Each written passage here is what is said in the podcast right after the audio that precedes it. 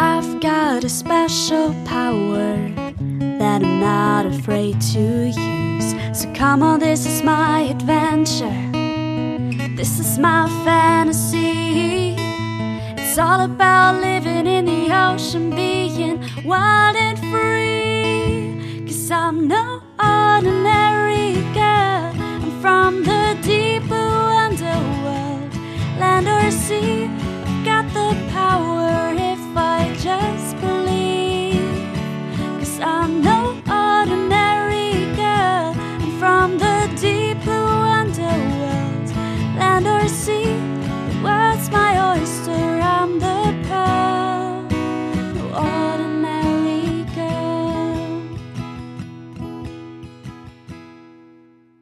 Moin und herzlich willkommen bei den drei Meerjungfrauen. Ich bin Eva Hallo, ich bin Anna. und heute dürfen wir euch zu unserer 38. Folge begrüßen, unserer Mai-Folge. Es wird Frühling. Mhm, endlich, äh, nachdem jetzt irgendwie die letzten Wochen zumindest bei uns äh, auch immer mal wieder schlechtes Wetter war. Ich weiß nicht, wie es in Finnland war, aber Ja, die Sonne scheint, aber ähm, so nachts geht es irgendwie immer noch mal auf 0 Grad oder 2 Grad oder so. Also das Oh, ist schon, hm, ja, aber es ist, es ist machbar. Also so langsam, die ersten Blumen sind schon da und man sieht überall Knospen Mhm. und das macht schon, macht schon mehr Spaß und ist schon gut fürs Gemüt. Und man weiß ja auch, dass in einem Monat quasi der Ja. Sommer schon da ist. Ja, Ja, endlich. endlich. Ja, ähm, wir haben heute eine Special-Folge, würde ich sagen. Also eine Ja. eine Anlassfolge sozusagen, ähm, so wie einige andere Formate aus unseren Seitenwälzer-Magazin Friends Universum. Universum ähm, beschäftigen wir uns heute mit dem Schwarm. Ähm, der Dominik hat dazu einen sehr spannenden Artikel geschrieben, einen tatsächlich gelesen, über, also eine Rezension quasi über das Buch. Ähm, genau, es geht um den Schwarm von Frank Schätzing, falls äh, das noch nicht klar war. Ähm, äh, genau, und ähm, ja, und unsere Freunde von Ecke Hansering haben auch eine Folge dazu genommen, beziehungsweise mehrere Folgen in der letzten Zeit, auch in so Meeresmanier, wo es dann um Schiffe geht oder auch um Wale. Ganz genau. könnt ihr auf jeden Fall auch mal reinhören. Ähm, ja, und ich glaube, also der Anlass dessen ist, dass ja im Februar oder im März, glaube ich, war das, im März, glaube ich, die Serie auf ZDF gestartet ist. Ähm, genau, wer sie noch nicht geschaut hat, ähm, kann dann natürlich auch gerne mal reinschauen. Oder vielleicht auch nicht, je nachdem, wie unsere Rezension am Ende dieser Folge so ausfällt.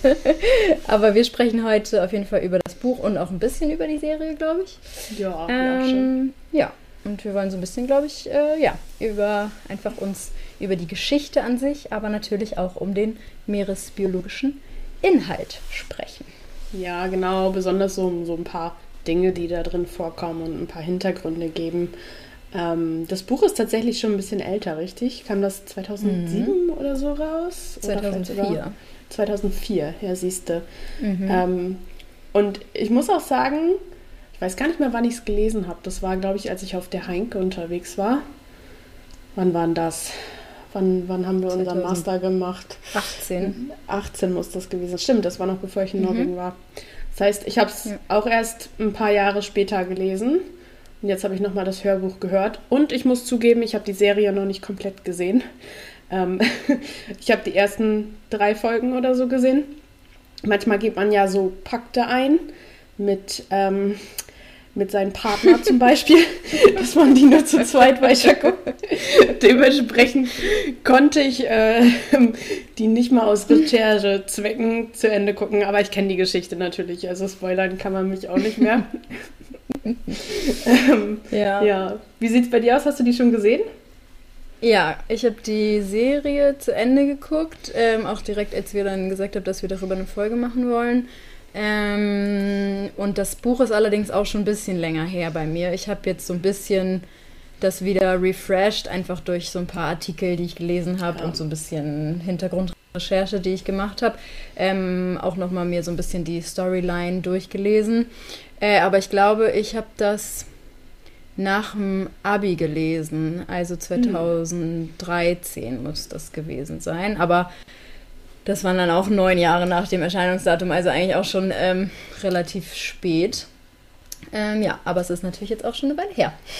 ja, aber ich meine, wenn es 2004 rauskam, da waren wir jetzt ja auch noch obwohl ich war da Klein, neun ja. oder zehn, da liest man ja auch nicht vielleicht direkt so einen Sci-Fi-Brecher, ne? Das nee, ist, ja halt ist halt, der ist halt auch Buch. dick, ne? Also es sind ja irgendwie 900 irgendwas Seiten auf Deutsch und ähm, es ist halt auch viel, was da drin passiert, so, ne? Also ich glaube, vorher ja. hätte, also klar, irgendwann später in der Schule hätte man es auf jeden Fall schon lesen können, aber ähm, ja, ich glaube, so nach dem Abi war für mich auf jeden Fall eine gute Zeit, weil da hatte ich auch ein bisschen Zeit dann zu lesen.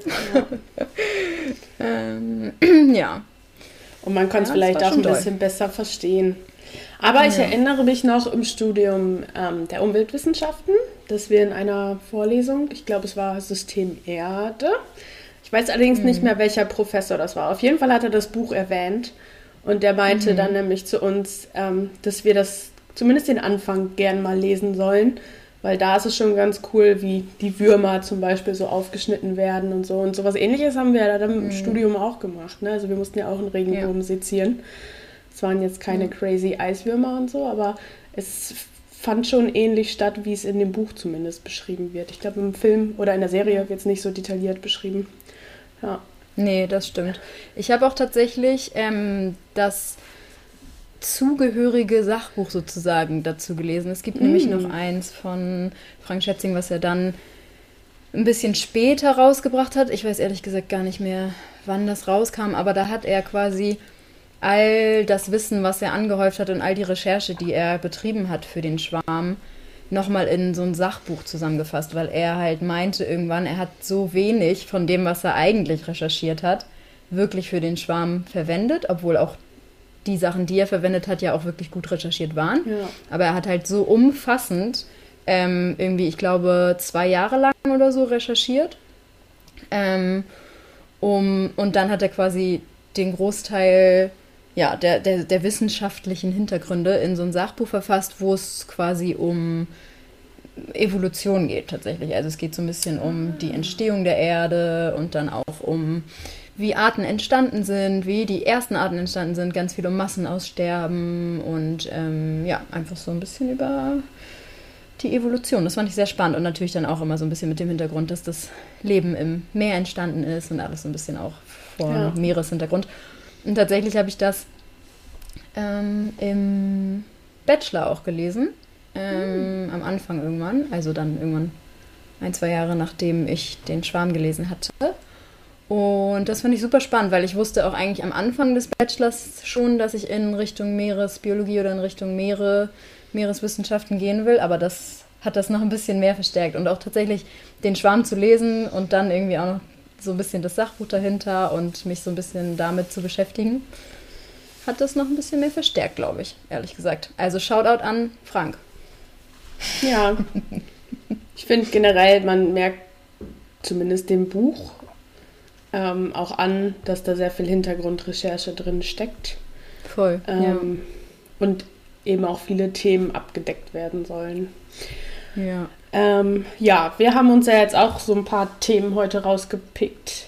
Und ich würde sagen, mhm. wir fangen einfach mal an und gucken mal, ja. wo uns die Reise heute hinführt. Wir haben es versucht, so ein bisschen einzugliedern. Also natürlich können wir auch nicht irgendwie alles aus dem, aus der Serie und ähm, aus dem Buch besprechen, aber man kann ja mal zumindest erwähnen, wie so die Meeresbiologie bzw. die Meereswissenschaften dahinter steckt und ob das so realistisch ist.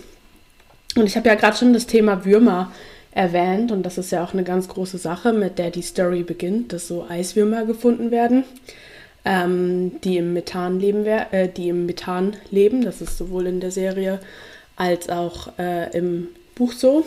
Und die fressen sich unfassbar schnell dort hinein und fressen quasi alle Ablagerungen ab, beziehungsweise sind gar nicht so die Eiswürmer selbst, sondern die Bakterien auf den Würmern fressen sich da rein, was dann irgendwann dazu führt, dass der Kontinentalschelf kollabiert und es zum Beispiel zu Tsunamis kommt. Und Eiswürmer gibt es auch tatsächlich. Die kommen im Methanhydrat vor. Die sind sehr, sehr speziell angepasst. Ähm, und die grasen eben Bakterien an der Oberfläche von äh, Methan ab. Also wirklich nur so an der obersten Schicht. Und diese beschleunigen eben auch die Auflösung der Methanhydrate. Ähm, aber in der Realität können sie nicht so zur Gefahr werden, wie es in der Serie bzw. im Buch ist, weil ähm, die Eiswürfer, äh, Eiswürmer eben auch Sauerstoff zum Leben brauchen. Ähm, und in der Serie an sich, beziehungsweise im Buch, wird ja auch gezeigt, dass eine neue Art beschrieben wird, was nicht ungewöhnlich ist für die Tiefsee. Also wenn man auf Tiefsee-Expeditionen geht, dann ist es nichts Neues, dass neue Arten gefunden werden. Da haben wir auch schon oft drüber geredet, dass die Tiefsee noch nicht gut erforscht ist. Gerade so ähm, sehr speziell angepasste Arten wie Eiswürmer.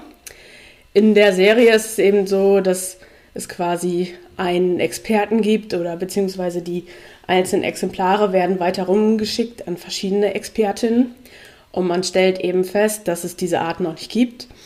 Ähm, und dann wird eben gesagt, okay, das ist unsere neue Art, das ist die Nische und wir haben ja gerade schon, ich weiß gar nicht, haben wir das am Anfang erzählt, was unsere letzte Folge war? Auf jeden Fall, wer wissen will, wie in der Realität eine neue Art beschrieben wird, der kann ja mal in unsere letzte Folge reinhören. Ähm, neue Arten und wie sie zu finden sind. Heißt die Serie, äh, heißt die Folge, sorry. ähm, da haben wir auf jeden Fall ein bisschen genauer darüber geredet. Nicht anhand eines Wurms, aber wir haben so ein paar andere Beispiele gegeben. Genau, aber Eiswürmer gibt es auf jeden Fall. Nur nicht so in einer drastischen Art und Weise, ähm, wie sie eben im Schwarm vorkommen. Aber das hat ja auch ganz spezielle Gründe, auf die wir später noch zu sprechen kommen. Ja, die nächsten Organismen, über die wir reden wollen, sind Wale. Nämlich warten die Wissenschaftler auf die Ankunft der Wale, sowohl in der Serie als im Buch. Und irgendwann hören sie dann eben die Wahlgesänge der ähm, Wale, die quasi nicht permanent dort in der Bucht sind, sondern nur zu bestimmten Jahreszeiten ankommen. Ähm, es ist nämlich so, dass Schall für Wale eine zentrale Rolle spielt, zur Kommunikation der Artgenossen zum Beispiel, aber auch bei der Paarung und auch bei der Jagd. Also man kann sich ja vorstellen, dass die Sichtweiten im Meer sehr gering sind. Da ist es wichtig, dass man sich dann eben auf den Schall und auf den Gesang verlassen kann. Ähm, Im Meer ist es nur leider so, dass es auch menschengemachten Lärm gibt, der die Rufe übertönt, der dann eben lauter ist als ähm, Wahlgesang. Es wurden Messungen mit Hydrophone durchgeführt. Das Hydrophon, das ist so ein Instrument, mit dem man Geräusche unter Wasser hören kann, um ähm, ja, einfach um zu hören, was unter Wasser so abgeht. Damit kann man eben zum Beispiel auch die Wahlgesänge hören. Aber Messungen mit Hydrophon haben dann eben ergeben, dass, ähm, dass Schiffe eben auch unfassbaren Lärm machen und dass die problematischen Schiffe vor allen Dingen große Schiffe sind. Die kann man teilweise bis zu einer Stunde hören, wenn sie vorbeifahren. Also so kleine Motorboote oder so sind nicht das Problem, sondern das sind wirklich große Frachter, die man lange hören kann und zum Beispiel Wahlgesang dann auch überschallen oder Wale eben auch verwirren können. Ja, in der Serie oder im Schwarm ist es dann eben so, dass ähm, ein Buckelwal oder mehrere Buckelwale ein Ausflugsboot sinken und dann kommen Killerwale und greifen die Menschen an. Ähm, das ist auf jeden Fall eine sehr dramatische Szene. Und äh, generell springen die Wale auch umrum. Generell ist es bei Walen so, dass Springen zum Kommunizieren genutzt wird. Bei so kleineren Walen auch, um Freude auszudrücken. Aber dadurch, dass Wale eben relativ groß sind, müssen die auch relativ viel Energie aufbringen, um überhaupt in die Luft zu springen. Ähm, ja, in der Realität ist es so, dass Killerwale tatsächlich wirklich mal Spaß dran haben, Boote zu schubsen und umzuschmeißen. Ähm, auf Videos sieht es auch manchmal so aus, als würden sie Boote jagen. Also da wird man schon bei YouTube erfolgreich, wenn man danach sucht. Und es wurden tatsächlich auch schon Segelboote durch Killerwale gesenkt. Ähm, erst letzten Sommer zum Beispiel in der Küste Portugals. Äh, da hat zum Beispiel ein Orkan Ruder angegriffen. Also das machen die wohl relativ oft, dass sie so Ruderbretter von Segelbooten angreifen bzw. blockieren. Ähm, und seit 2020, also seit so zwei, drei Jahren, gibt es wohl öfter solche Situationen vor der Küste Spanien, Portugals. Allerdings, wenn man jetzt sagt, angreifen, ähm, klingt das sehr negativ notiert. Also es ist ähm, nicht so, als wenn die sich jetzt sagen, okay, wir greifen jetzt dieses Ruderboot an. Da komme ich gleich nochmal kurz drauf zu. Generell sind Killerwale, also Orcas, ähm, auch ziemlich clever. Sie haben relativ großes Gehirn und die jagen zum Beispiel auch weiße Haie, aber Angriffe auf Menschen direkt gab es so nicht. Es gab wohl zwei Fälle von Attacken, aber auch da haben die Orcas wohl begriffen, dass die Menschen generell nicht gefährlich sind und nicht ihre Beute sind. Und Orcas sind eben sehr verspielt und neugierig und Verhaltensweisen breiten sich innerhalb von einer Gruppe von Orcas auch aus. Ähm, und um jetzt nochmal auf diese Ruderbretter zurückzukommen, wenn also in so einer Wahlgruppe, in so einer Orca-Gruppe, ähm, einer anfängt, ein Ruderbrett zu blockieren von einem Segelboot, dann breitet sich diese Verhaltensweise eben auch aus. Und wenn die das dann eben aus Spiel oder Neugier machen, dann äh, übernehmen das andere Wale eben auch, also andere Orcas aus der Gruppe.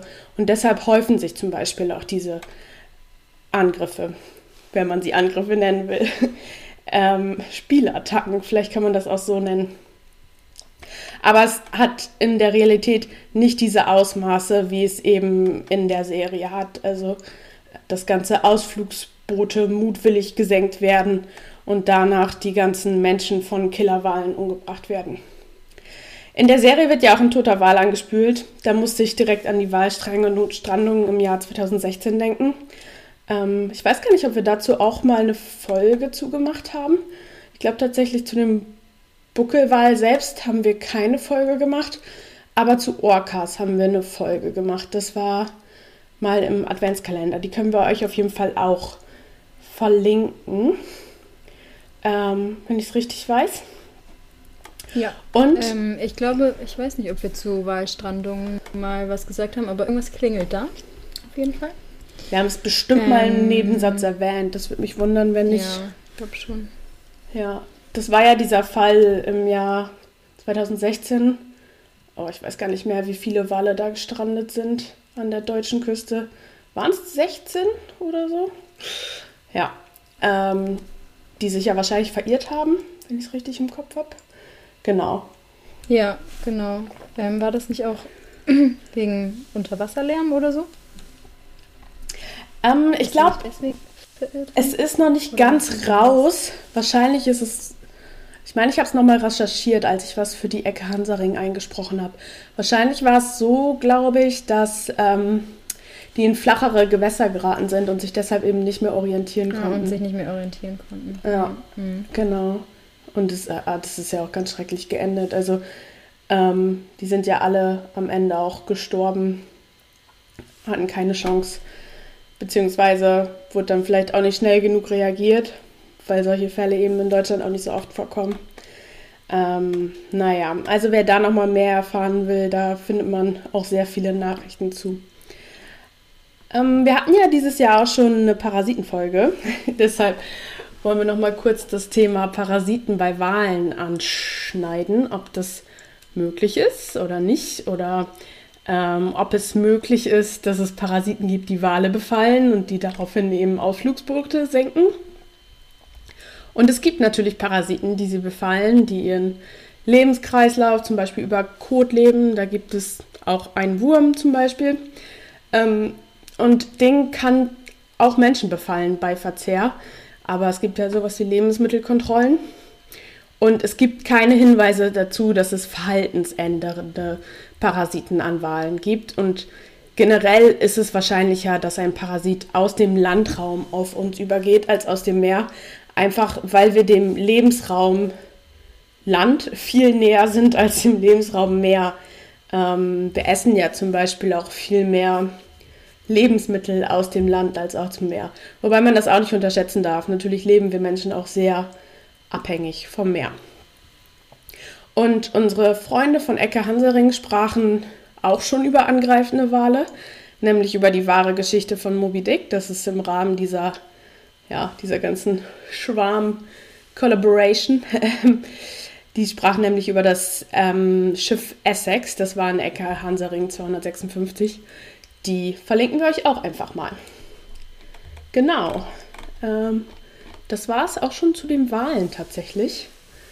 Dann springen wir doch einfach direkt zu dem nächsten Tier und reden kurz über Tiefseekrabben und zwar über mutierte Tiefseekrabben. In der Serie und im Buch ist es nämlich so, dass Tiefseekrabben in so Massenwanderungen die Küste verlassen und auf Menschenjagd gehen wegen einer Mutation. Ähm, und das Ganze ist tatsächlich eher Fiktion. Also Krabben, so richtige Meereskrabben, die würden das nicht unbedingt überleben, so lang außerhalb des Meeres zu sein. In den Tropen gibt es aber zum Beispiel die rote Landkrabbe, die zur Paarung den Standort wechselt. Das sieht dann sehr ähnlich aus, also dass so Massen von Krabben in eine Richtung wandern. Ähm, und dann nochmal zu diesem Thema Mutation. Der Marmorkrebs Procambarus virginalis, mal wieder ein sehr schöner Name, der kann sich zum Beispiel selbst klonieren und kann sich einfach so fortpflanzen durch Patho Pathogenese, also Jungfernzeugung. Wenn ich mich richtig erinnere, haben wir da auch schon mal drüber geredet. Im, wahrscheinlich in irgendeinem Korallenkontext. Mhm, ähm, natürlich. Natürlich. Als ich mal irgendwann über meine Lieblingskoralle gesprochen habe, glaube ich. Ja. Ich meine, das ist aber eine der ersteren Folgen gewesen, würde ich behaupten. Ist schon ein bisschen her vielleicht? Ja. Ja. Ja, ich glaube, das war auch irgendwann mal in einem Adventskalender. Ah, okay. Auf jeden Fall hat dieser Marmorkrebs, der kann sich auch so fortpflanzen und das liegt aber auch an einer Mutation. Ähm, und dieser Krebs hat sich so extrem durchgesetzt und wurde dabei auch als invasive Art eingeführt. Zu dem Thema invasive Arten haben wir auch schon mal eine Folge gemacht. Ähm, dass er so häufig vorkommt und irgendwann wurden, wurde dann halt die DNA von diesem Krebs untersucht und man hat festgestellt, dass es quasi immer die gleiche war, weil er sich eben durch Jungfernzeugung fortgesetzt, fortgepflanzt hat. Genau. Ähm, und dass er das eben kann, das liegt an einer Mutation. So, das ist eine Mutation, die in Tiefseekrabben vorhanden ist, aber es gab jetzt noch keine Mutation in der Realität, die Tiefseekrabben dazu veranlasst haben, in Massenwanderungen die Küste zu verlassen und auf Menschenjagd zu gehen.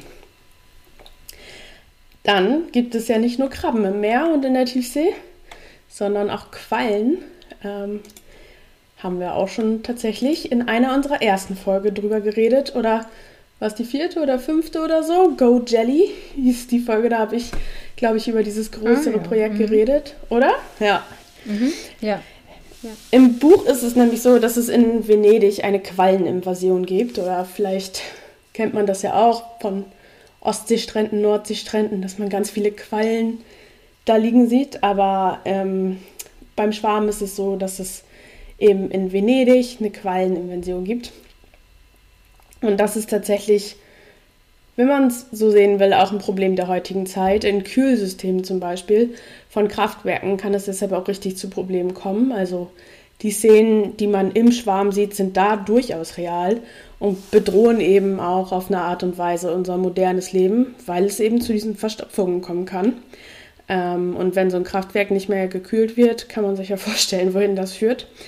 Ähm, es ist natürlich, es ist nämlich so was ähnliches schon mal vorgekommen in einem schwedischen Quallenkraftwerk. Das musste dann abgeschaltet werden, weil Quallen tatsächlich die Kanalisation verstopft haben. Jetzt fragt man sich, okay, was ist die Ursache davon? Das haben wir tatsächlich schon öfters hier gewählt. Der Lebenszyklus, der an die Temperatur gekoppelt ist, ähm, verändert sich. Und mit steigender Temperatur gibt es eben auch mehr Quallen. Wir haben ja schon öfter darüber geredet, dass Quallen im Vormarsch sind. Man nennt das Jellification. Die sind quasi sowas wie die Sieger des Klimawandels. Aber eben auch durch eingeschleppte Quallenarten, die dann keine natürlichen Feinde haben und dazu kann es dann auch zu sogenannten Qualleninvasionen kommen oder vermehrten ja, Jellyfish Blooms, also Quallenblüten.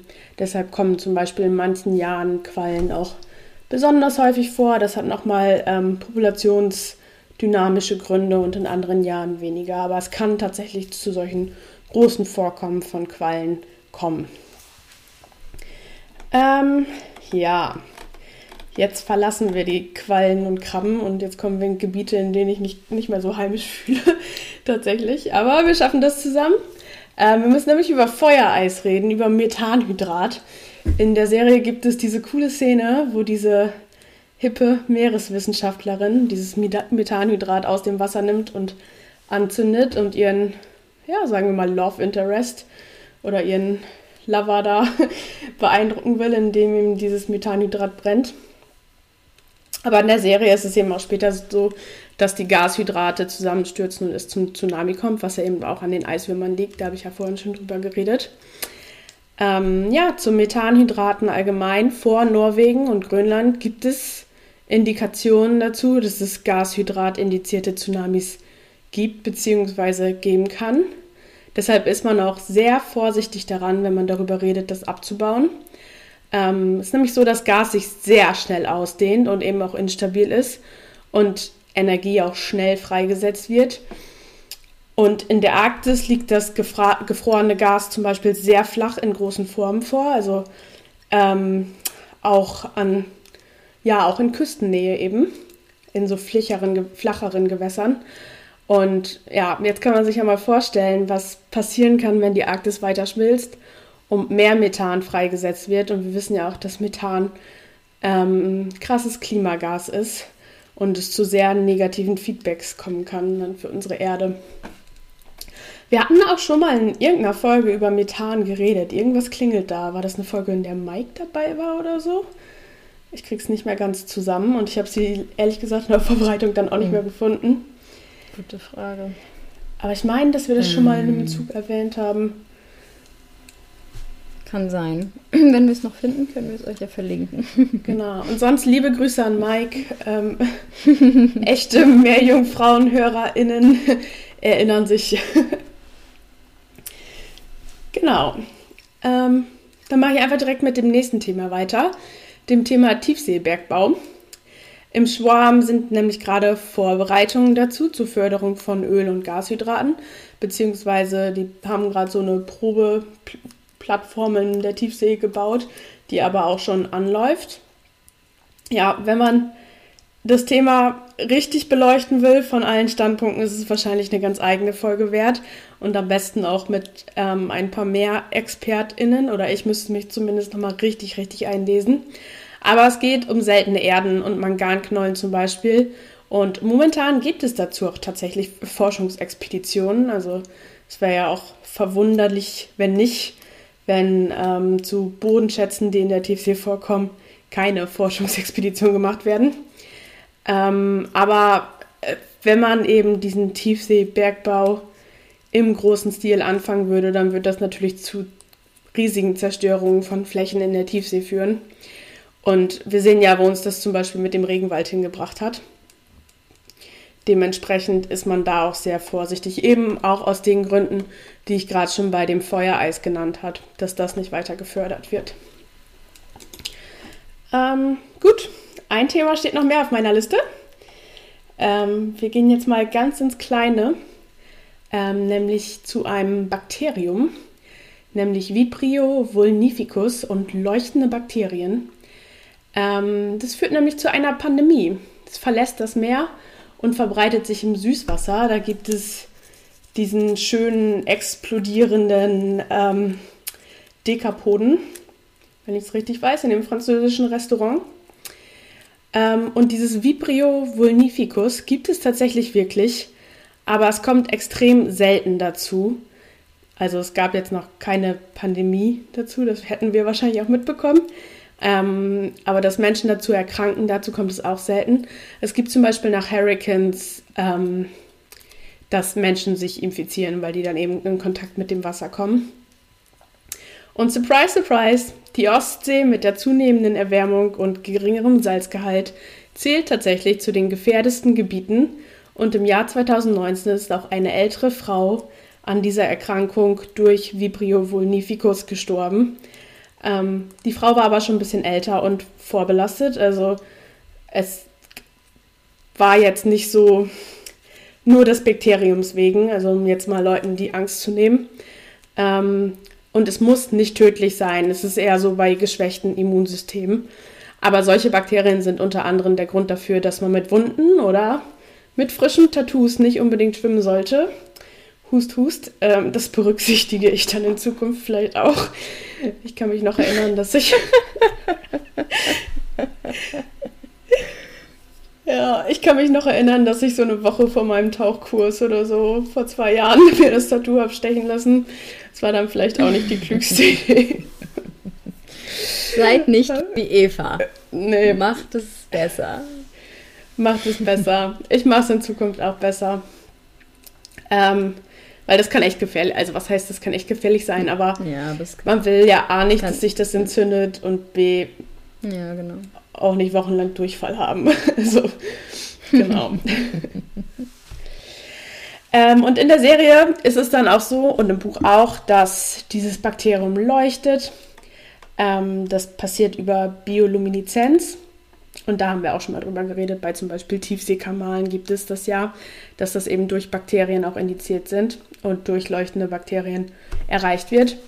Ähm, und das zeigt ja aber auch zum Beispiel, dass es sowas wie Kontakt zwischen Tier und Eizeller geben kann. Ähm, ja, also, aber dass eine ganze Pandemie dazu ausgelöst wird, das ähm, hatten wir noch nicht. Andererseits, wenn wir ans an die letzte Pandemie erinnern, ähm, ist es ja wahrscheinlich auch so, also man weiß es ja, glaube ich, noch nicht so richtig, ist ja alles mit so bestimmten Wahrscheinlichkeiten, dass das ähm, verursacht wurde, ähm, beziehungsweise das Covid-19 von der Tierwelt in die Menschenwelt, sage ich mal. Also natürlich sind wir Tier, Teil der Tierwelt, aber wir greifen ja ähm, sehr in die Tierlebensräume ein und alles drum und dran ähm, dass das vom Tier übergegangen ist. Dementsprechend, vielleicht hat sich da Frank Schätzing schon früher was gedacht, beziehungsweise richtig recherchiert. Ja. Als 15 Jahre früher, ja. Ja, genau. Hm. Ähm, also auch, auch heutzutage dringen wir einfach in andere Habitate ein, auch wenn es jetzt nicht das Meer ist. Genau, jetzt hm. habe ich ganz schön viel runtergeredet zu so einzelnen Arten und Szenarien, die so in der Serie vorkommen. Und ich finde, man kann, wenn man jetzt eine kurze Zwischenbilanz zieht, also Anna, du machst ja jetzt gleich noch weiter, aber man kann jetzt schon sagen, dass eigentlich sehr viel auch auf wahren Dingen beruht, die Frank Schätzing dann ein bisschen überspitzt der Dramatik wegen, ja, würde halt ich behaupten, dargestellt hat. Und halt, ja. Ja, und ich finde, also ich finde es halt schon irgendwie auch einen coolen Skill, ähm, wirklich wahre Dinge zu nehmen und die dann in so einem Umwelt-Thriller sozusagen wirklich auch eher so in Science Fiction hochzuheben. Aber es basiert ja alles auf irgendwie wahren Dingen, die in ihrer ähm, in ihrer Basis sozusagen wirklich so sind und er hat es dann halt aufgebauscht und dramatisiert und irgendwie sich dazu Dinge gesponnen, aber halt alles auf wahren Begebenheiten. Und das ja. finde ich irgendwie cool, dass er da so wirklich richtig recherchiert hat, was gibt es und was kann auch theoretisch passieren und das nochmal zugespitzt hat und das sich in so eine richtig krasse Welt irgendwie gesponnen hat. Das finde ich irgendwie schon beeindruckend. Ich finde, es macht das Ganze auch nochmal so ein bisschen furchteinflößender, weil klar, man hört ja. die Szenarien und man denkt sich dann, ja gut, aber ist ja nur ein Buch, ist ja nur eine Serie. Und dann beschäftigt man sich da mit und merkt, okay, so 20, 30 Prozent von dem, was er geschrieben hat, ist Quatsch, ist ausgedacht. Aber so diese 70 Prozent ja. dahinter, das gibt es halt wirklich in unserer Welt. Und das macht das Ganze halt schon ja. ziemlich cool. Ja. Ja. Ähm, ja, Sollen wir mit so ein paar anderen Punkten weitermachen? Ja, ähm, jetzt geht es eher so ein bisschen in die Metaebene, würde ich sagen. Ja. Ähm, nachdem wir jetzt über, über die ähm, Organismen, die im Schwarm vorkommen, gesprochen haben. Ähm, genau, und als erstes ähm, wollte ich nochmal über das quasi übergreifende Thema oder so den, diesen, ja, den Strang sprechen, der sich ja so durchzieht durch das ganze Buch, nämlich die Schwarmintelligenz. Das Buch heißt ja auch so aus einem Grund. Ähm, und es geht ja viel darum, ähm, ja, um Schwarmintelligenz, um sozusagen so eine, naja, ich erkläre jetzt, äh, worum es geht, also was man quasi darunter wirklich auch im wissenschaftlichen Sinne versteht. Ähm, und erstmal, ähm, genau, äh, so ein bisschen auch noch äh, aufgreifen, was ich eben gerade gesagt habe. Ähm, wie, dadurch, dass es halt wirklich auch noch so viel Unentdecktes im Meer gibt und insbesondere in der Tiefsee, was Eva ja eben auch gerade schon gesagt hat, ist es halt nicht unbedingt total unrealistisch, dass wir eine neue und vielleicht sogar intelligente Lebensform in den Tiefen unserer Meeren finden. Und ich finde es halt echt irgendwie cool, dass Frank Schätzing hier dann so ein bisschen aus dem Meer spricht und es dann halt nicht unbedingt um Aliens aus dem All geht, weil das hat man schon so oft in Sci-Fi-Filmen und Büchern gehabt, so dieses Narrativ, dass es halt um irgendwelche Aliens gibt, die dann auf die Welt kommen, sondern dass es wirklich um eine Art geht, die auch in der Tiefsee ähm, bei uns theoretisch existieren könnte. Ähm, und er das aber halt aus dem, was es wirklich gibt und was real oder realistisch wäre, das so ein bisschen, ja, aufbauscht und das so ein bisschen zusammenspinnt. Ähm, genau, und es geht viel um die, also um Schwarmintelligenz und um so ein kollektives Gedächtnis, weil die Jür, wie sie ja in der Serie genannt werden. Ich wusste die ganze Zeit nicht, als ich das Buch gelesen habe, wie man das ausspricht. Ähm, äh, weil die ja quasi miteinander über ihr kollektives Gedächtnis kommunizieren. Denn jeder einzelne Jör kann in einem bestimmten Rahmen denken, im Sinne von, dass sie quasi über Bereiche in ihrer DNA ähm, quasi gezielt Informationen auf genetischer Basis speichern können. Und wenn sich dann quasi mehrere von diesen, also die Jür sind ja Einzeller, und wenn sich dann mehrere von diesen Einzellern zusammenschließen, ähm, im Buch wird es halt dann quasi erklärt, dass es in, mit Hilfe von so einem Pheromon passiert, dann wird dieses, werden diese strukturellen Informationen, die sie auf ihrer, in ihrer genetischen Basis sozusagen gespeichert haben, die werden dann an andere Jür weitergegeben indem die in ihr diesen bestimmten DNA-Abschnitten eben diese Informationen speichern und so sozusagen übernehmen. Und so aktualisieren die einzelligen Jür quasi immer sich gegenseitig in ihrem Wissensstand und können quasi ähm, sich auch an Millionen Jahre zurückliegende Ereignisse noch erinnern in ihrem kollektiven Gedächtnis sozusagen.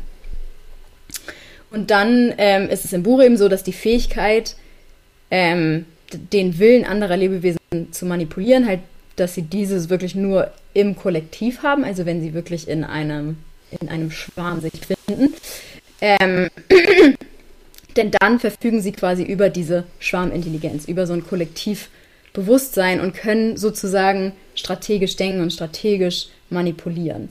Und ähm, im Buch wird es dann so ein bisschen aufgefächert, dass ja zum Beispiel die Jör ähm, Moral, wie wir das im menschlichen Sinne verstehen, halt eben nicht haben und dass sie dementsprechend, ähm, ich sag mal in Anführungszeichen, so weit nicht denken, dass sie denken, ich, wir können jetzt nicht hier ähm, diese Lebewesen manipulieren, sondern das einfach machen, weil es quasi in ihrer Möglichkeit ist.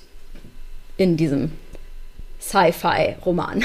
also das ist das, was Eva ja eben auch schon gesagt hat, dass das quasi ja. nicht möglich ist, dass so ein Parasit ähm, wirklich einen Wal befallen würde und dann deren ähm, Verhalten beeinflussen würde. Ja. Genau.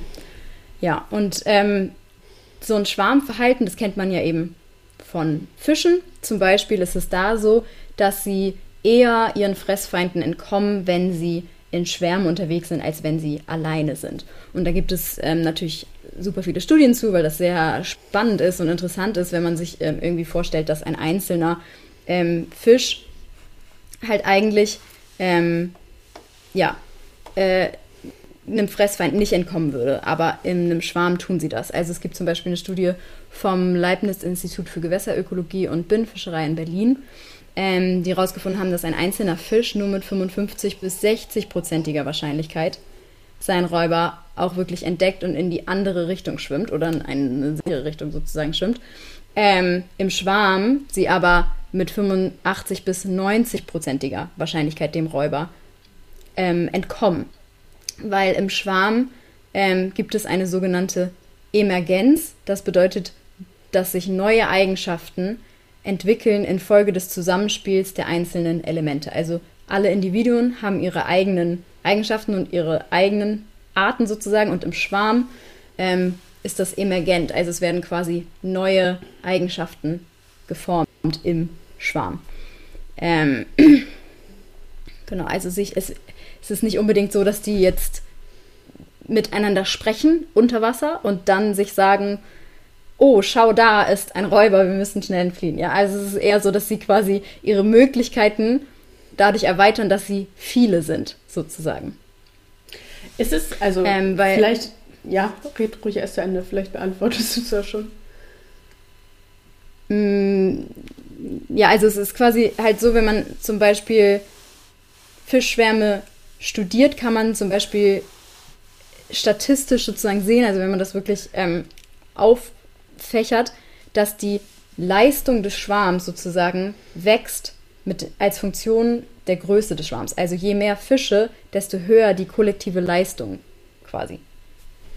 Ja, ist es nicht auch so, dass manchmal Schwärme für so größere Fische, sage ich mal, gehalten werden oder für irgendwas Größeres gehalten wird ja. und deshalb ähm, mhm. der Räuber nicht mehr so interessiert ist an, an der Beute, weil ja. er das für größer hält. Ja, okay. Mhm. Aber dazu kommt auch noch diese, diese ähm, kollektive Intelligenz. Intelligenz. Ja. Ja, also, äh, ja. Mhm. Was halt nicht bedeutet, dass die Fische ähm, intelligent sind im Sinne von, was wir jetzt ähm, als Menschen sozusagen verstehen, so, mhm. sondern dass sie quasi einfach im Kollektiv mehr Fähigkeiten haben, mehr Möglichkeiten haben und sich quasi irgendwie sich das so ein bisschen multipliziert, was, die was ein einzelner Fisch sozusagen kann. Mhm. Das ist, glaube ich, richtig schwierig, sich das so vorzustellen, weil wenn wir über Intelligenz mhm. oder Leistung reden, haben wir immer so unser Menschenbild im Kopf. Und ich finde, selbst da ergibt das schon Sinn, wenn man irgendwie in einer Gruppe von Menschen unterwegs ist, schafft man mhm. mehr oder kann man mehr schaffen als irgendwie alleine, selbst wenn es nicht mal irgendwie auf Intelligenz ankommt, sondern einfach nur so, keine Ahnung, es, so ja. vier Augen sehen mehr als zwei Augen, so in dem Sinne. Und dann 18 mhm. Augen sehen erst recht mehr als zwei Augen. Aber für Fische bedeutet das ja nochmal so was ganz anderes. Und was ja, anderes, ja. ja. Muss man sich wahrscheinlich mal mit jemandem unterhalten, der das so genauer erforscht.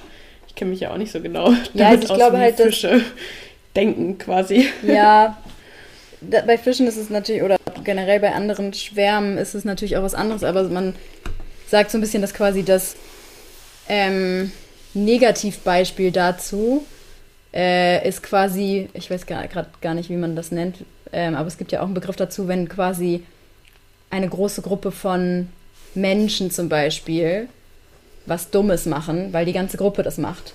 Mhm. Mhm. Dass das quasi so ein bisschen das Negativbeispiel dafür ist. Also, dass sich quasi, weil viele ähm, zum Beispiel nicht vor dem Feuer wegrennen oder weil viele sich wie die Lemminge von der Klippe stürzen, mhm. machen es alle anderen auch. Weißt du, also das ist so ein ja. bisschen dieses, ah, wie heißt denn das nochmal? Herdenverhalten? Nee, das ist was anderes, ne? Kollektive Dummheit. Nein, ich weiß es nicht. Aber wenn einer genau, anfängt, also irgendwie so sein, ja, genau. seinen Müll auf der Wiese zu lassen, dann machen es die anderen halt auch. So. Dann machen es alle. Ja. Und das ist so ein bisschen quasi das Umgekehrte davon, dass quasi, ja, dass im, in dem Fall von Fischen zum Beispiel, dass im Schwarm ja die viel mehr können und eher, also bessere Dinge sozusagen können, als wenn sie alleine sind. Und andersrum ja. halt bei so einem ja, Lemmingsverhalten. Ja. Ähm, das halt eher ins Negative abwischt. Ja. Aber ja.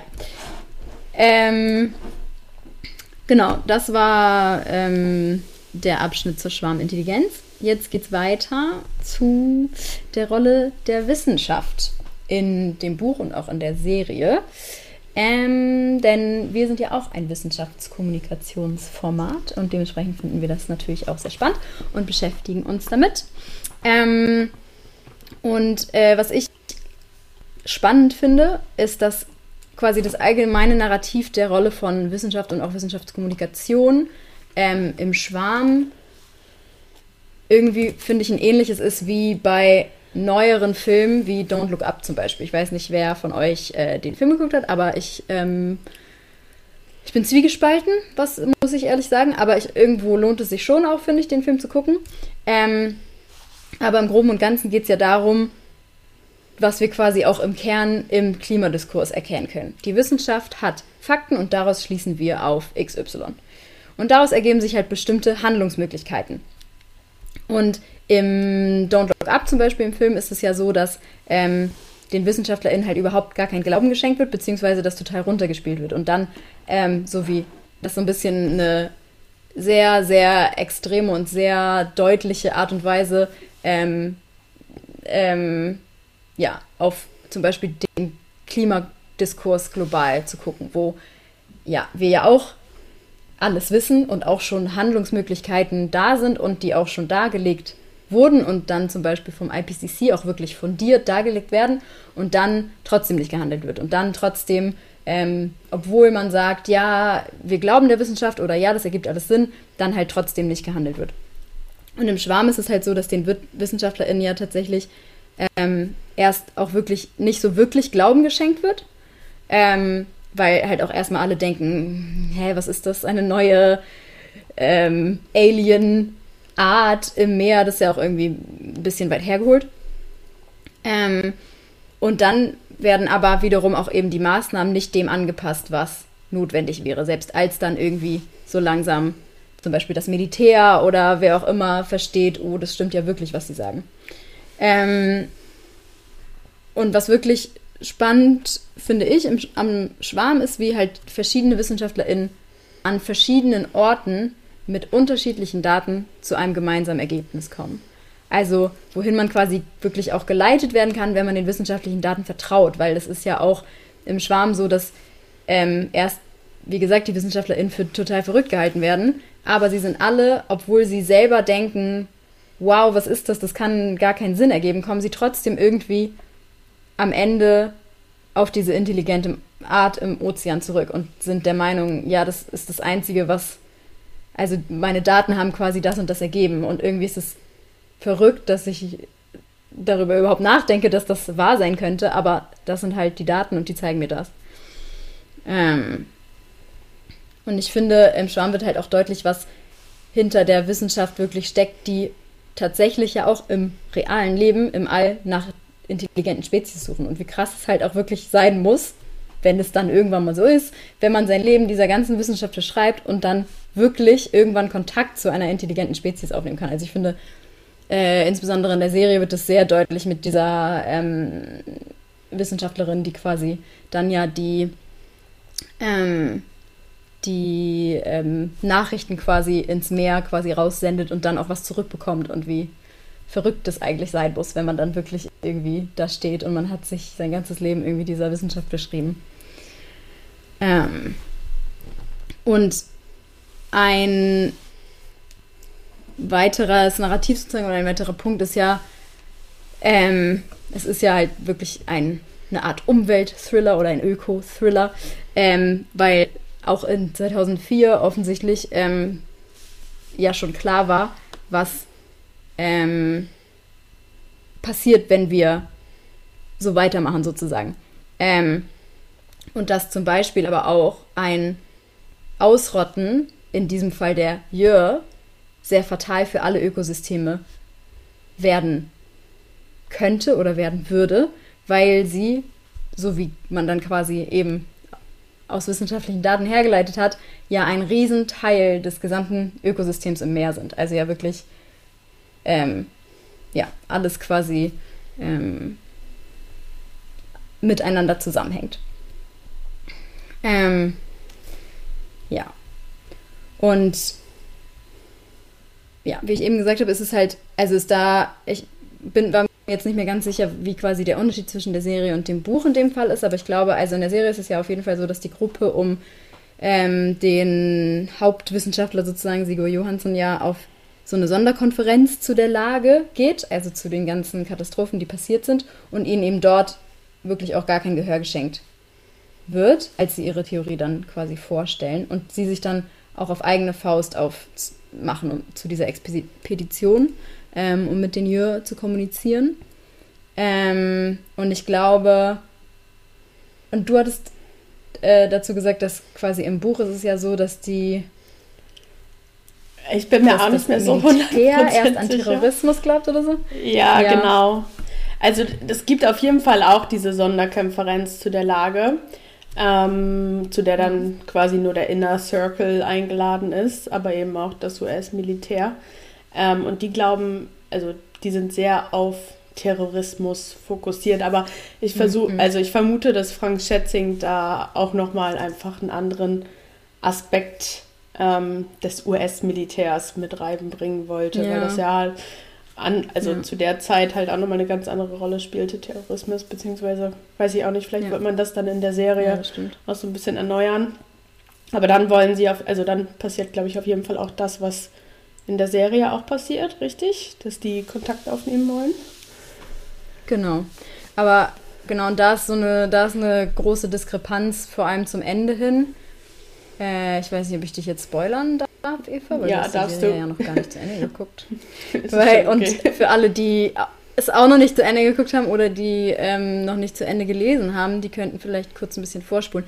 Ähm, weil das ist, finde ich, so irgendwie die größte Diskrepanz, dass im Buch sterben ja am Ende fast alle. Mhm. Ähm, und im Buch ist es ja wirklich so, dass das Militär so komplett ihre eigene Schiene fährt und so komplett ja nur auf Ausrottung sozusagen aus sind irgendwann. Ähm, also sie wollen ja auch erst Kontakt aufnehmen, aber sind dann ja so, nee, wir müssen die unbedingt ausrotten, die hier. Ähm, und dadurch, dass dann alle anderen, also alle die WissenschaftlerInnen und die so in diesen Inner Circle involviert sind, äh, das versuchen zu verhindern, kommen die sich halt gegenseitig in die Quere und dann sterben sie alle. Und in der Serie ist es halt überhaupt nicht so. Also die Serie ist sehr, sehr, also es gibt da quasi auch so eine so eine dritte Partie sozusagen, die auch in diesem Interessenskonflikt drin ist. Das ist aber einfach so ein reicher, irgend so ein Millionär oder Milliardär oder was auch immer, ähm, der seine Leute beauftragt, quasi auch mit auf diese Expedition zu gehen, weil er tut sich dann so ein bisschen als humanitärer Typ und ist so, ja, ich möchte auch eigentlich, ähm, dass wir hier alles irgendwie friedlich machen und man merkt schon, dass die so ein bisschen auch ihre eigene Agenda haben, aber am Ende ist doch alles gut sozusagen und niemand bringt niemanden um. Alle sind Friends. Ähm, und am Ende löst sich es einfach so sozusagen. Also es ist nicht so ein, ist nicht so ein krasses Ende wie im Buch halt. Also die Serie mhm. ist wirklich am Ende sind sie alle so, oh toll, wir haben jetzt die Lage gelöst und alle freuen sich, wo du halt am Ende des Buches so sitzt und bist so, wow, alle sind gestorben. Das ja. ist irgendwie finde ich eine sehr große Diskrepanz. Also weißt du, weil es ist halt vom Narrativ her ein ganz anderes. Ja, löst das im, im Buch dann nicht am Ende diese Wissenschaftsjournalistin? Die, die, die Journalistin, ja, genau. Ja, die dann mhm. quasi den Kontakt. Und das auch die. Und das ist auch die einzige, glaube ich, die am Ende. Ja, sonst ja, sterben alle, ne? Ich glaube, es ist die ja. einzige, die am Ende noch lebt. Ja, ja krass, dass das so anders ist, ist halt in anders. der Serie. Aber das mit dem großen Konzern. Verkaufen on screen. Ja. Das mit dem großen Konzern erinnert mich echt so richtig an Don't Look Up. Also ja. ist ja quasi richtig ähnlich. Ja, ja na gut. Na gut. Ja. Mm. Genau, das war so ein bisschen zur Wissenschaftskommunikation.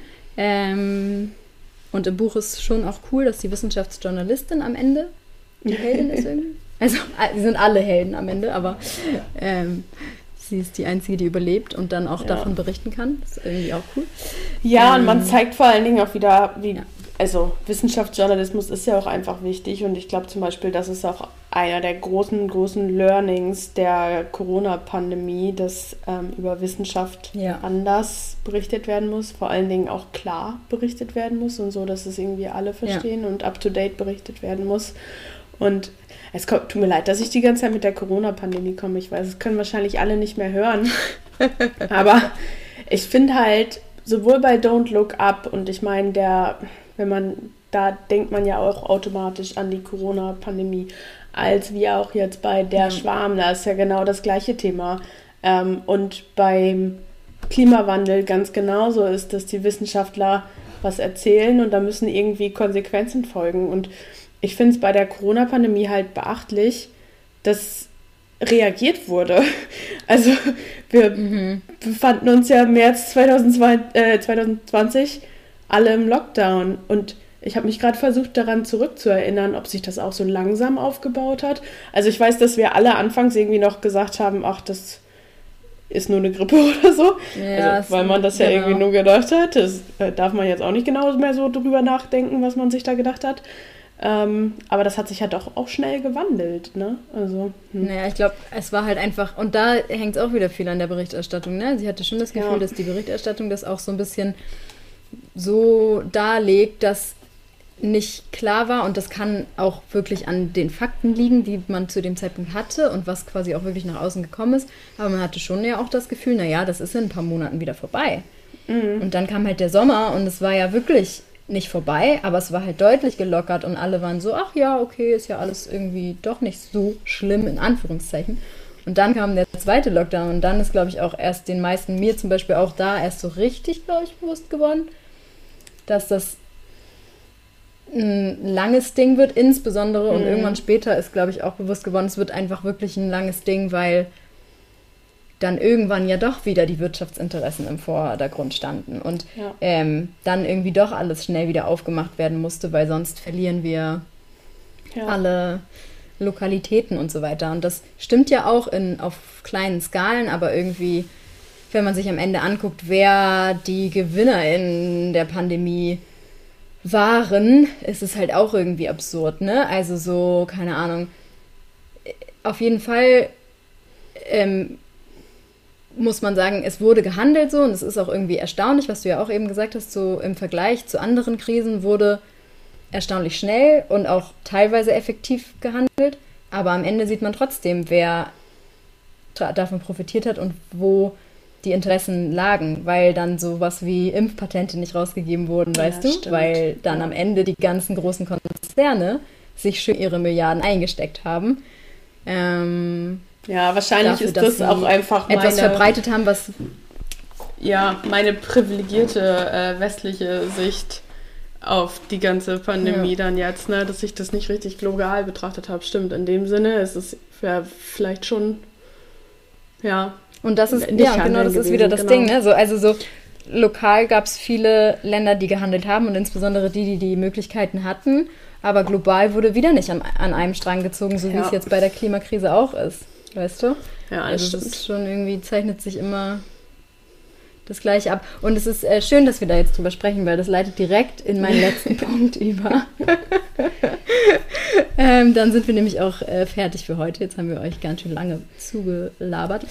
ähm, ich würde gerne noch äh, über ein Narrativ quasi sprechen, was sich ähm, durch den Schwarm durchzieht. Ähm, und zwar dieses Narrativ von die Erde rächt sich an uns. Und ich finde, das ist ein sehr ausgelutschte Art und Weise auf Umweltzerstörung und auch quasi auf den menschlichen Einfluss auf das Klima ähm, zu blicken, weil ähm, wir mittlerweile das Wissen haben und auch das in der medialen Öffentlichkeit zumindest teilweise, glaube ich, auch angekommen ist, dass die Menschheit halt nicht gleichermaßen daran schuld ist, was mit der Welt passiert. Ähm, in dem Fall Umweltzerstörung, also im Schwarm wirklich äh, Zerstörung der Meere. Ähm, aber im Fall des Klimawandels zum Beispiel, dass es halt ja auch nur von einigen wenigen Nationen und Menschen verursacht wurde und immer noch wird und aber eben nicht von allen. Und diejenigen, die am wenigsten dazu beigetragen haben, immer noch diejenigen sind, die heute schon am meisten unter den Folgen leiden.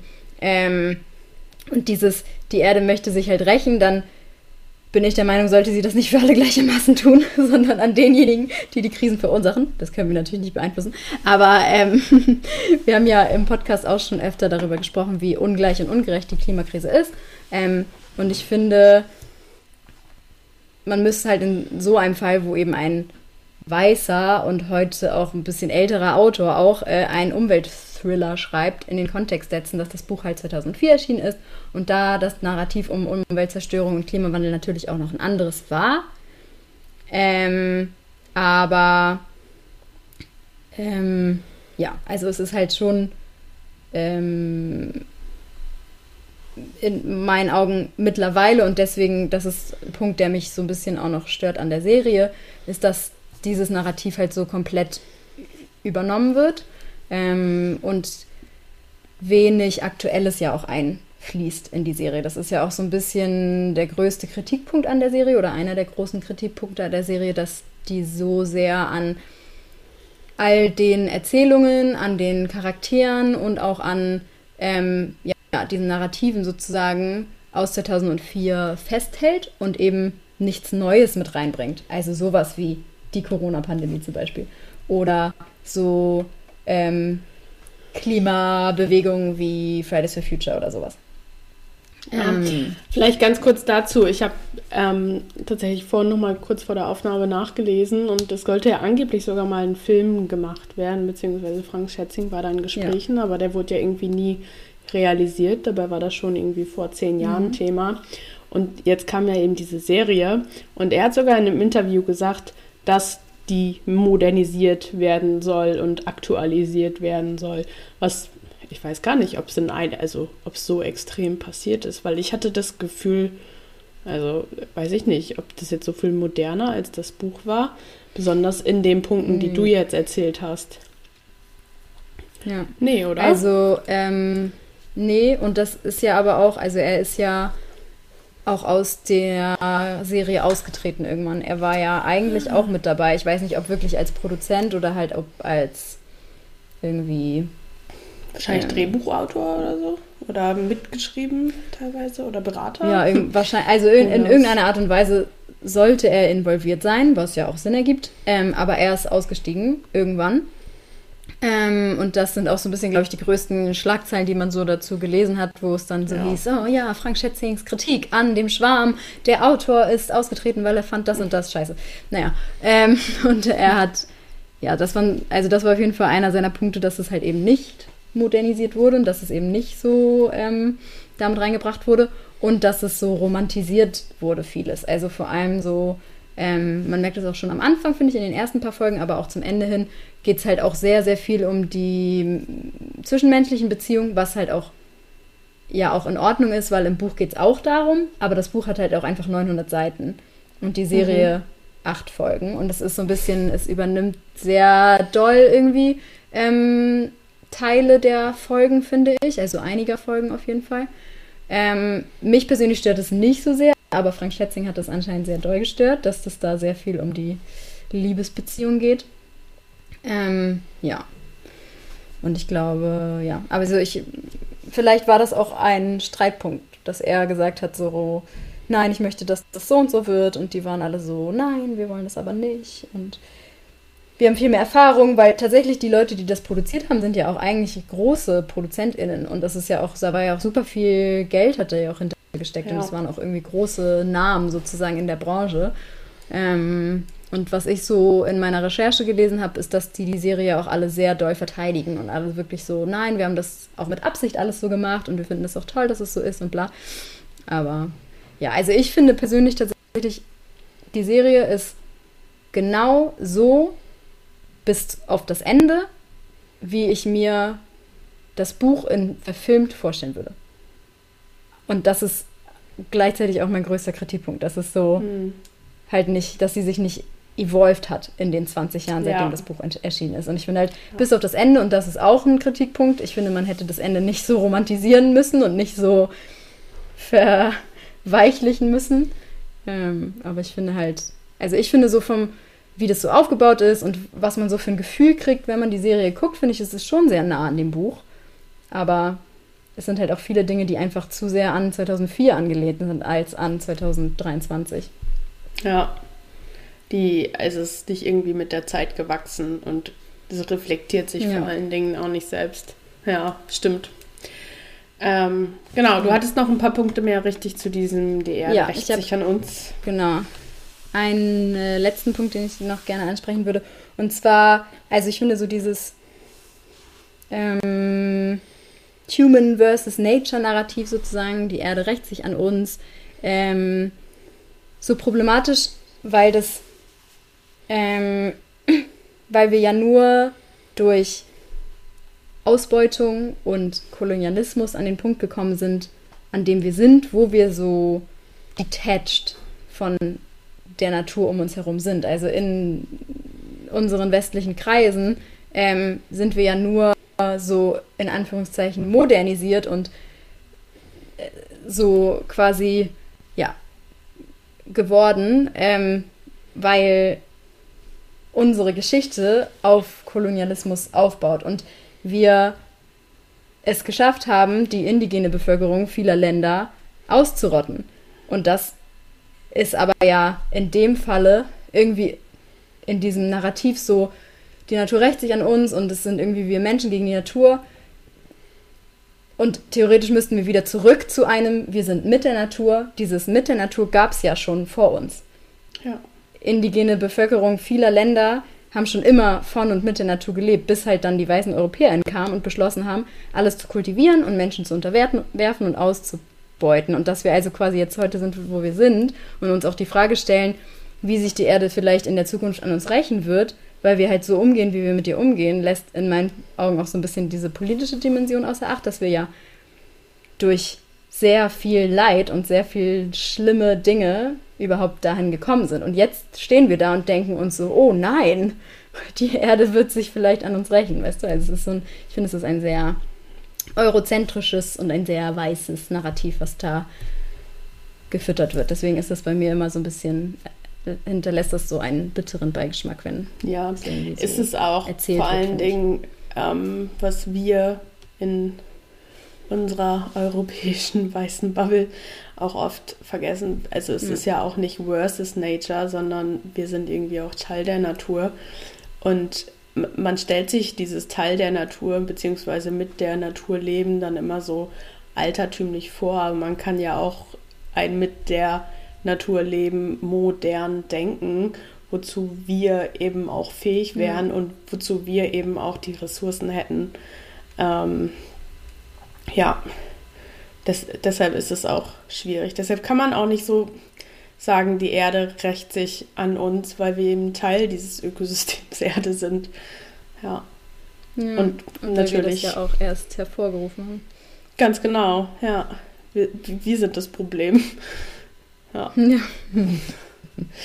Und da sind aber halt auch nicht wir alle das Problem, ne? Sondern ja, ja genau. auch wieder in der politischen Dimension gedacht, diejenigen, die Konzerne und die PolitikerInnen und diese, die Industrie, die ja viel mehr auch bewirken kann und viel mehr ähm, Umweltzerstörung auch hervorruft, als wir einzelnen kleinen Menschen, die irgendwie mit unserer Bambuszahnbürste da stehen und sagen, Warum ist das Klima noch nicht gerettet? Ich putze mir doch nur mit meiner Bambuszahnbürste die Zähne. Ja, das, das, ist ja auch einfach nicht, kein. auf den gleichen Skalen passiert. Genau, es ist auch einfach kein individuelles Problem, sondern gesellschaftliches nee. Problem. Und mit Gesellschaft meine ich eben jene Verantwortliche und jene Strukturen, die eben so gegeben sind, gegen die man auch nicht ankommen kann. So, das ist jedes Mal denke ich das, wenn eine Freundin oder ein Kumpel oder wer auch immer mir erzählt, oh, jetzt fliege ich da und da hin und habe ein schlechtes Gewissen, dann denke ich mir, dein Flug oder nicht Flug wird das Problem eh nicht lösen. So, ja. Nee. Es muss, wenn dann irgendwie ein Strukturwandel her und der wird leider nicht durch dich, gute Seele, ähm, gebracht, wenn du den Flug jetzt aussetzt, sondern es muss irgendeine strukturelle Änderung her. Ja, und das steht außerhalb ja. der Macht von vielen und ist in der Macht von wenigen. Ja, guter Punkt. Guter Punkt. Ja, wir enden auch schon wieder auf einem positiven, richtigen High. Hoch. wow. Ähm, ja, was ich vielleicht noch kurz sagen kann, es gibt zwei richtig coole Terra X-Dokus zu der Serie. Die kann man auch ähm, online finden in der ZDF-Mediathek. Die verlinken wir euch. Da hatte ich auch ganz viele Informationen her. Und die sprechen auch mit ähm, WissenschaftlerInnen und beleuchten nochmal viele Punkte, über die wir heute auch geredet haben. Ja, Ähm, was würdest du zum Ende sagen, Anna? Empfehlung, die Serie zu gucken oder nicht? Ähm, also ich finde, sie ist schon entertaining. Mhm. Ähm, und wenn man jetzt nicht so inbrünstig emotional darauf reagiert, dass, dass da so ein paar Dinge nicht so sind, wie ich mir das vorgestellt hatte, als Fan von dem Buch, ähm, dann kann man sich das, glaube ich, gut geben. Ja. Nee, also ich finde, ich meine, von der Machart her ist sie ja schon auch wirklich gut gemacht, finde ich. Ähm, und sie ist halt irgendwie auch ein bisschen, man kann sich auch ein bisschen berieseln lassen dadurch. Und es ist Ja. auch ein bisschen Action, aber auch ein bisschen entspannt. Ja. Doch, eigentlich fand ich die gar nicht so schlecht. Wie man ja, jetzt ich, war, ich war nach der ersten Serie auch so, oder nach den ersten Folgen auch ein bisschen hooked. Also ich denke, ich werde sie auf jeden Fall auch weiterschauen. Ich glaube nicht, dass sie es jetzt irgendwie in die Top 10 meiner Serien schaffen wird oder so, aber muss sie auch gar nicht. Ich werde es auf jeden Fall gucken. Nee. Ja. Okay. Gut. Ähm, Dann- Sollen wir noch ein bisschen Cross-Werbung für irgend, also müssen wir noch irgendwas Cross bewerben? Wir haben ja schon tatsächlich gelesen gesagt. Die Freunde von Ecke Mhm. Hansaring. Dann habe ich gehört, Anna, nächste Woche bist du auf Instagram großspurig unterwegs. Uh, man kann mein Face sehen. ähm, ja, großspurig. Äh, ja, genau. Ähm, Oder im großen von Stil. der- Naja, groß ist es nicht unbedingt, aber von der Universität Konstanz, äh, beziehungsweise von der Social Media Beauftragten der Universität Konstanz und ein paar PhD-Studentinnen ähm, wurde eine Initiative gegründet, beziehungsweise die haben so ein kleines Projekt ins Leben gerufen. Ähm, das nennt sich PH Diary von PhD, logischerweise. Wow, krasses Wortspiel. Ähm, und da äh, gibt es einen extra Instagram-Kanal zu, der heißt phdiary-uni Konstanz. Ähm, genau, und da wird jede Woche, also da gibt es jede Woche ähm, Einblicke in ein bestimmtes PhD-Projekt. Also es sind insgesamt zehn verschiedene DoktorandInnen aus verschiedensten ähm, Fachbereichen der Universität, die quasi, quasi alle im Moment erstmal eine Woche lang quasi ähm, Einblicke geben in ihren PhD, in ihr Projekt, in ihre Arbeitsgruppe, was auch immer. Ähm, genau, und ich bin nächste Woche dran mit meiner Woche.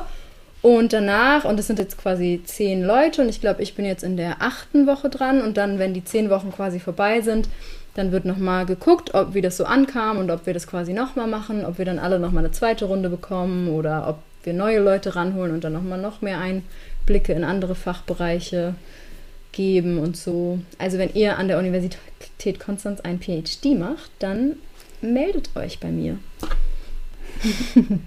Wenn ihr Oder Instagram habt, dann schaut genau nächste Mhm. Woche einfach mal vorein. Äh, einfach mal vorein. Was rede ich hier denn schon? Es ist, wollte gerade sagen, es ist schon Es ist spät das hier, aber es ist 10 nach 9.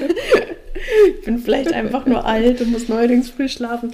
Ähm, es ist das Ende der Folge, ja. Aber guckt da auf jeden Fall vorbei. Ich werde reingucken. Ich glaube, das wird ganz spannend. Ja, dafür, dass wir eine kurze Folge Ja. draus machen wollten, haben wir jetzt auch über eine Stunde geredet. genau. Ähm, Ja. Ja, super. Dann würde ich sagen, sagen wir jetzt einfach Tschüss. Und folgt uns überall. Ihr kennt das Spiel. Genau. D3 Meerjungfrauen auf Instagram. Pipapo. Ähm, ja, und so weiter. Und wir Und so freuen uns über weiter. Feedback und wir ähm, hören uns demnächst wieder ganz genau. in der nächsten Folge. Ciao. Ciao.